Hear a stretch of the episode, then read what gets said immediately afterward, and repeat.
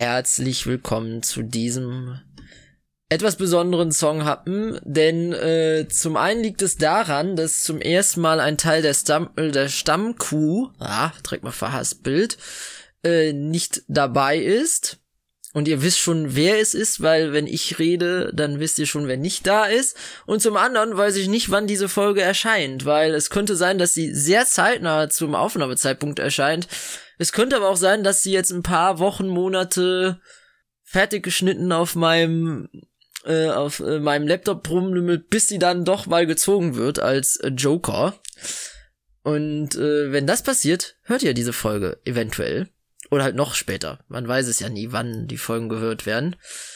Und äh, nach einer Minute Einleitung würde ich dann auch gerne mal den Gast der heutigen Folge, denn äh, keine Sorge, ich rede hier jetzt nicht 10 bis 15 Minuten alleine über einen Song, äh, äh, vorstellen. Und zwar ist es, ihr kennt ihn vielleicht noch aus der einen Folge, wo wir mal zu dritt waren, oder aus dem anderen Podcast mit Marius, der Kinotagesstätte. Der liebe Christian. Ja, hallo. hallo Ecke. Freut mich wieder dabei zu sein heute an diesem wunderschönen 26. Äh, September 2017. Ich hoffe, die Folge erscheint dann zeitnah. Fantastisch. Fantastisch. Ja, ähm, Oh, ich habe ganz vergessen. Ich habe ganz vergessen. Yo, yo, yo.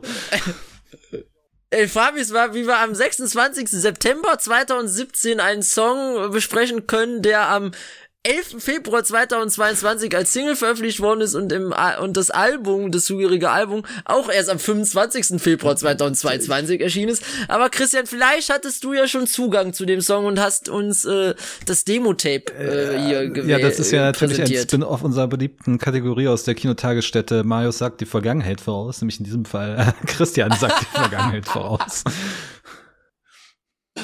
Oh Mann, oh Mann, diese Folge entgleitet schon vollkommen. Jetzt will ich, jetzt, pass auf, ich glaube, es hat noch nie so lange gedauert, bis wir das erste Mal den Songtitel gesagt haben. So nach zweieinhalb Minuten sag ich jetzt mal, heute geht es um Billy Joe von Casper.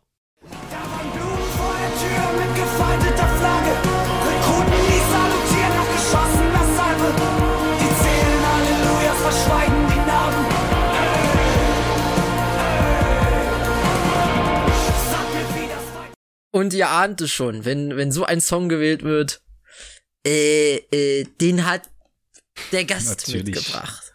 Christian. Natürlich. Soll ich jetzt was du, dazu sagen? Äh, leg doch einfach mal los, warum hast du den Song ausgesucht? Hallo, hallo. Also, äh, das heißt, es ist jetzt mein ja. Part, ja?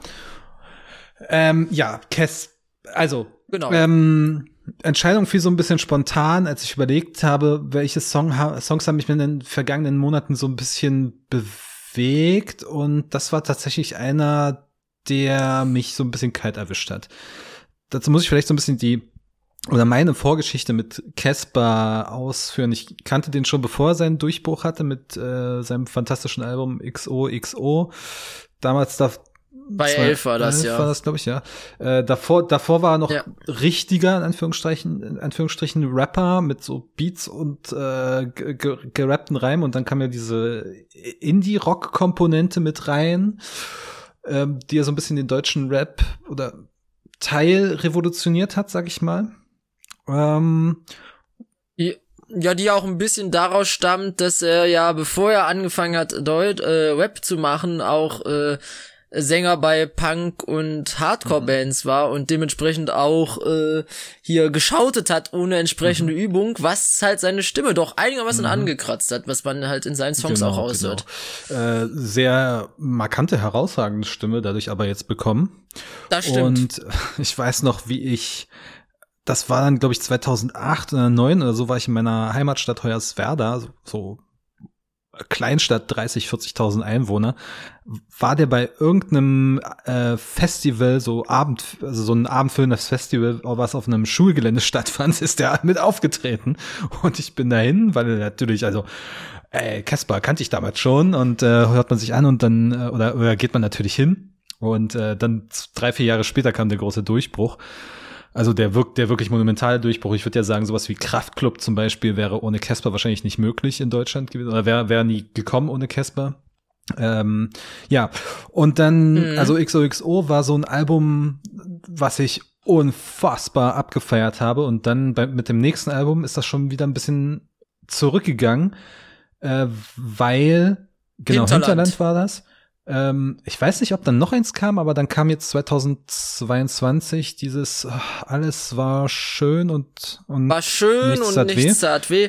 Und dazwischen gab's auch 2017 Lang lebe der Tod ja, und das genau. sind alles vier Nummer genau, eins Alben in Deutschland. Noch, genau. Das, das ist und das ist genau, schon eine Leistung als Rapper in Deutschland. Spätestens aber bei Lang lebe der Tod hatte er mich so ein bisschen verloren, weil für mich das Ding war, jemand, der den, der den Sound so sehr geprägt hat, bleibt über, oder stagniert über fast zehn Jahre im Sound.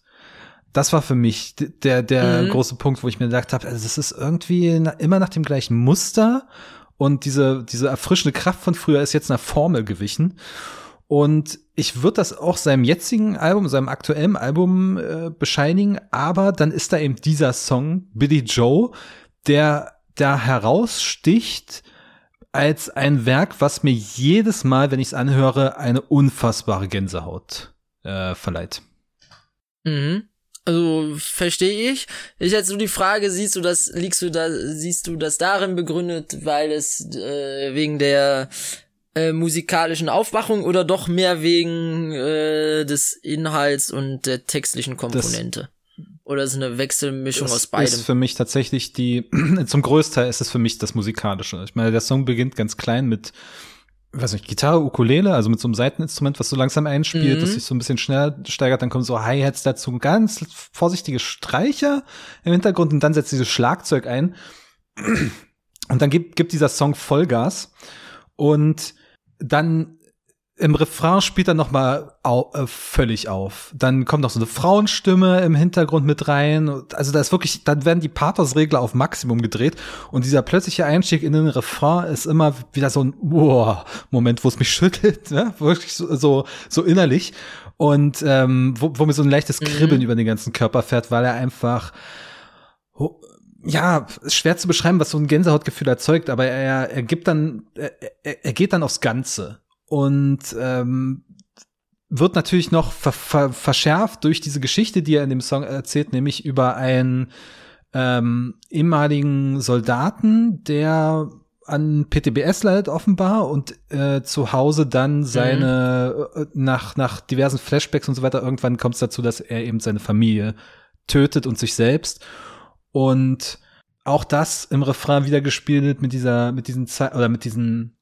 mit diesem Bild, was er da textlich erschafft, da ähm, Soldaten, die salutieren nach geschossener Salve, sowas, das ist schon, das ist starkes Storytelling für mich.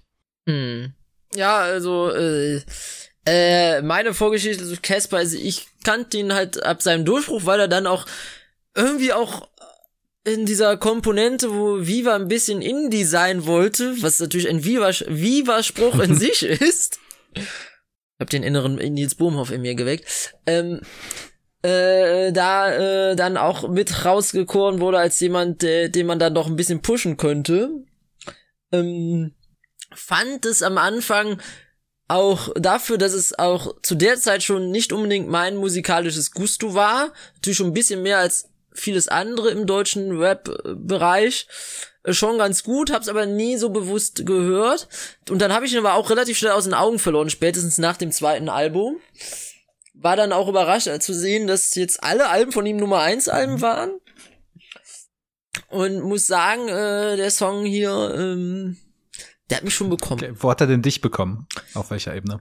Weil, aber ich dachte, ich dachte eher, du willst auf den Text hinaus, mhm. weil den Fall, also ich, der, der, der, der Song macht ja keine Gefangenen. Er beginnt mit, er kam zurück aus dem Irak-Konflikt zu Vaterpflichten und Strafverzicht, Zahnarztpillen nach Arztvorschrift, Flug als Kapitän der Staffel Apache Tigers, mit Granatensplit im Key des nervenden Fugazi sind, mit Wespennetz Da merkt man auch die Rapperwurzeln, ne? An der Brust. Da merkt man auch die Rapperwurzeln, ja. Ja, ja.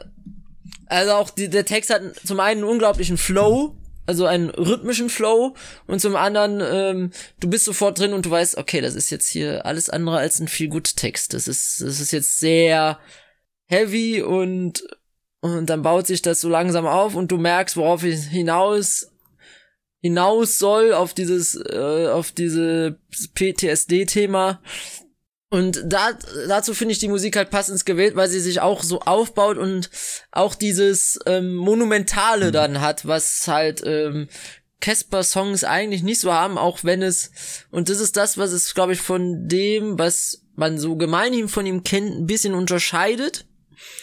Weil es ist schon musikalisch auch wieder in diese Attitüde einzuordnen. Es hat diese Indie-Rock-Elemente mit drin, aber in einer Art und Weise, wie man sie im Indie-Rock nicht kennt, nämlich etwas episch-hymnisches dann mit äh, rein zu, reinfließen mhm. zu lassen. Und das in Kombination mit dem Songtext, das macht schon äh, groß. Wo, also hat mich hat mich kalt erwischt. Wobei ja eigentlich ähm, dieses Monumentale ja durchaus in seinen Hits vorhanden ist. Ne? Also sowas wie im Ascheregen oder auch diverse Songs von XOXO.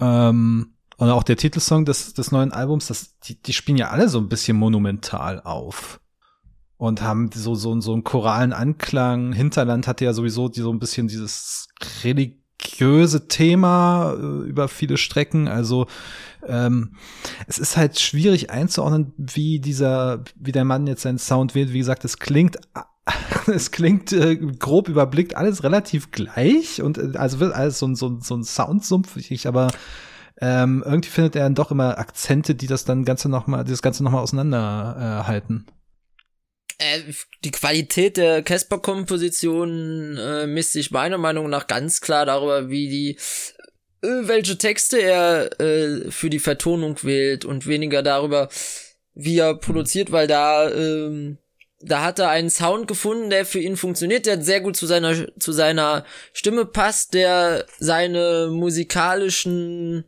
Einflüsse sehr eng miteinander verzahnt auf eine Art und Weise, äh, wie es äh, doch wenige schaffen wie er.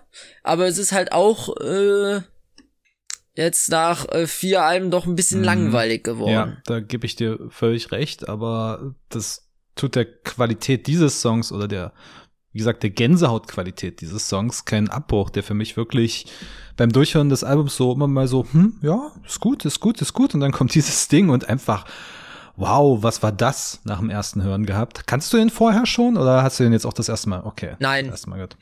Ich habe den das erste Mal gehört und ich hatte auch, war auch, war, hui, ja, hui, hui, hui, hui, hui, hui. Schon, es ist schon ein Monster ja. von einem Song äh, über seine knapp vier ja, Minuten. Ähm, auf jeden Fall kein, kein schlechter Stoff. Ja, ich erinnere mich noch damals, als XOXO rauskam, war so ein bisschen. Ach, knapp ja, fünf Minuten sogar. Äh, also als XOXO damals rauskam, da war so ein bisschen im, im Hip-Hop-Kreisen, sag ich mal, so ein bisschen die Diskussion, ist das jetzt noch Rap oder nicht mehr? Und ja, das habe ich auch mitbekommen, ja, ja. Ich finde es aber schön, dass sich sowas inzwischen gefühlt äh, aufgelöst hat. Dass einfach, also Rapmusik insgesamt, auch wenn es mir nicht immer gefällt, experimentierfreudiger geworden ist, was, was stilistische, was Genre-Experimente betrifft und dass eigentlich diese ganze diese Schmelzstilkultur, ne, eigentlich dadurch, dass ja diverse Soundelemente reinfallen durch Samples und so weiter, was aufgegriffen wird im Hip-Hop, dass ja. das so anerkannt ist und dass man jetzt gar nicht mehr so in diesen festen, starren Genre-Kategorien denkt. Das Ding, das Ding ist ja auch für mich, ähm, äh, Rap ist ja eine Gesangstechnik letztendlich. Es ist ein mhm. Sprechgesang. Eine besondere Art. Und Hip-Hop war halt das erste Genre, was sich diese Art äh, des Gesangs zunutze gemacht hat. Deswegen verwenden ja viele Leute immer noch Rap und Hip-Hop deckungsgleich, mhm. obwohl es natürlich vollkommener Blödsinn ist, weil äh, du kannst eigentlich in jedem Genre rappen. Es gab Nu Metal, da haben sie auch andauernd gerappt. Das konnte man jetzt finden, wie man es mhm. mochte. Ist kein Geheimnis, wenn ich jetzt sage, dass ich kein besondere, äh, kein besonderer Fan von Nu Metal bin. Äh, es gab Eurodance äh, äh, in den 90ern, da wurde auch ja, andauernd und jetzt gerappt. hast du Apache, der Rap macht mit ganz deutlichen Eurodance-Einflüssen, ne? So. Genau, und der dafür gefeiert wird. Ähm, und natürlich hattest du auch schon, äh, und äh, spätestens nach Nu Metal war auch klar, du kannst eigentlich auch Rap und Rock kombinieren. Run DMC haben mhm. das ja in den 90ern ja teilweise schon gemacht mit hier Walk This Way, mit der Walk This Way Version mit Aerosmith. Und äh, dementsprechend finde ich es auch gut, dass da die äh, Szene doch ein bisschen offener geworden ist und das, ähm, äh, das, äh, Rap nicht mehr nur mit Hip-Hop äh, gleichgesetzt wird, sondern als eine musikalische Ausdrucksform äh, gesehen wird, die äh, genreübergreifend ist.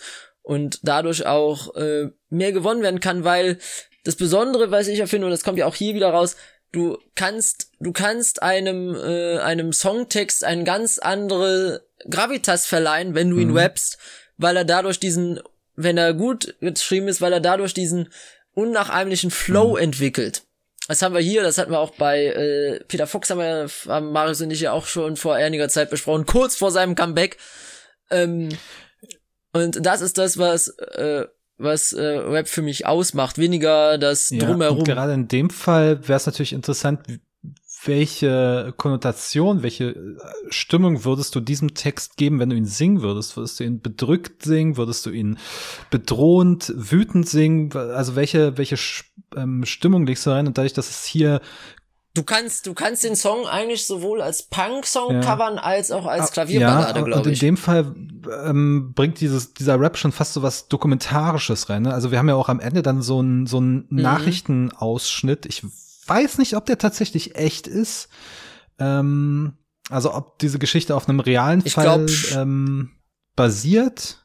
Äh, ich kann es mir durchaus vorstellen, weil ähm, was für mich das zeugt, ist vielleicht dass äh, der, so der Song heißt Billy Joe und der, die Wörter Billy Joe kommen halt nicht mhm. drin vor. Ich könnte mir schon vorstellen, dass dass es, äh, dass es eine Erzählung ist, die er eingenommen mhm. hat, die er, die er gelesen hat und die er dann erzählen wollte in Form eines äh, ja, oder oder ich meine, letztendlich äh, sind das leider Geschichten, die sich wahrscheinlich in den USA in den vergangenen Jahren aktuell immer mal wieder abgespielt haben. Und insofern muss es ja gar nicht sein, dass das auf einem konkreten, realen Fall basiert, sondern dass es sich diverse reale Ereignisse äh, fiktional verarbeitet zum ja. Anlass nimmt. Ja, das, ja, auch, auch ein Ansatz, den man äh, gerne wählen kann. Ja gut, schöner Song, der jetzt hoffentlich auf eurer äh, Songhappen Spotify Playlist äh, steht und das Ganze noch etwas äh, bereichert. Ja, äh, äh, sorgt natürlich noch mal für mehr Abwechslung. Und normalerweise würde ich jetzt eine Überleitung zu der nächsten Folge machen, aber ich weiß ja nicht, was die nächste Folge sein wird. Also äh, lasst euch äh, überraschen. Lasst euch überraschen, wann ihr. Bin gespannt, wann, ihr es zu hören bekommt, weil Vielleicht ist ja schon ein Jahr vergangen oder ein halbes oder ein Dreiviertel oder erst zwei Wochen. Ähm, das können wir gerade, kann ich gerade noch nicht sagen, aber äh, es war eine schöne Folge. Danke, Christian, danke für die Songauswahl. Danke, dass du heute dabei danke, warst. dass ich wieder dabei sein durfte. Und wir hören uns sicher nochmal. Hoffentlich. Wäre schade, wenn der Kontakt jetzt plötzlich abbricht. Aus dem Nichts. Nein, ich meinte, ich meinte auch im Sinne dieses Podcasts. Alles gut. Dass wir uns auch so hören, glaube ich schon. Ja. Und äh, damit bleibt mir nur zu sagen, äh, hört viel Musik und bis nächste Woche. Ciao, ciao.